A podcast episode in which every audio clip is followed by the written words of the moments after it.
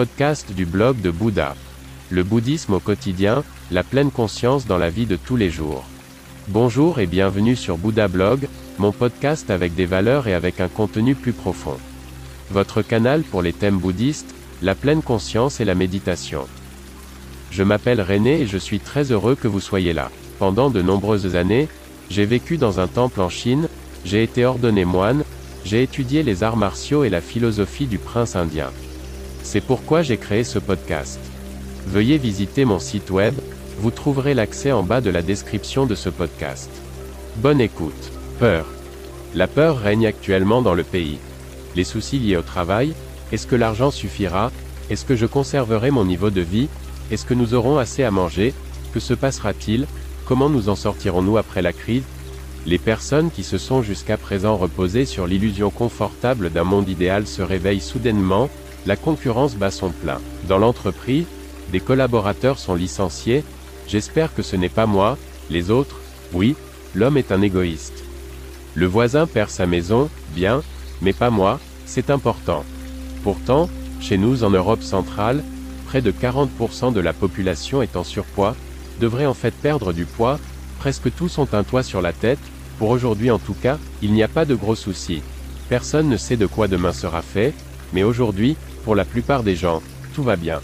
Pourtant, j'entends de plus en plus souvent que la peur se glisse dans la tête des gens, transfigure le regard, contamine les pensées.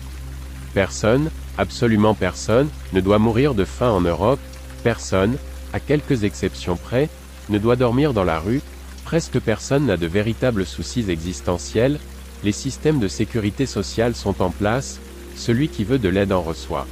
Il en va autrement dans ce que l'on appelle le tiers-monde, il n'y a pas d'institutions publiques qui soutiennent, dispensent de payer le loyer, mettent de la nourriture sur la table, garantissent la santé. Mais les soucis, les pensées, que se passera-t-il si, que pourrait-il se passer, comment cela sera-t-il, pourquoi moi, pourquoi, pourquoi? Celui qui ne pose pas de questions reste heureux. Se faire du souci aujourd'hui pour demain ne sert à rien, nous avons toujours en abondance, nos réserves sont pleines, nos toits sont couverts, nos maisons sont chaudes et sèches. Au moins 98% des choses pour lesquelles nous nous inquiétons n'arrivent jamais. Trouver sur le net. S'inquiéter, c'est faire passer les nuages de demain avant le soleil d'aujourd'hui. Également trouver sur le net.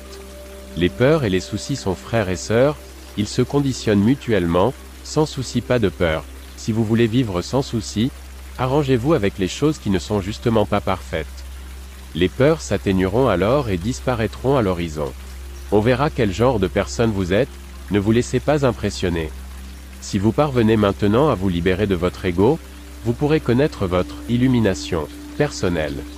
Les peurs sont un abus de vos pensées, un gaspillage d'énergie. Ce n'est pas celui qui n'a pas peur qui est courageux, mais celui qui surmonte sa peur.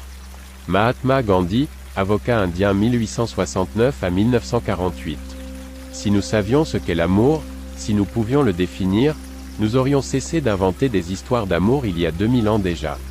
Nous avons besoin d'amour parce que nous avons besoin de croire en quelque chose. Ang Lee, réalisateur, scénariste et producteur de films américano-taïwanais, né en 1954. Je n'ai pas peur des ordinateurs. J'ai peur de leur manque. Isaac Asimov, biochimiste et écrivain de science-fiction américain 1920 à 1992.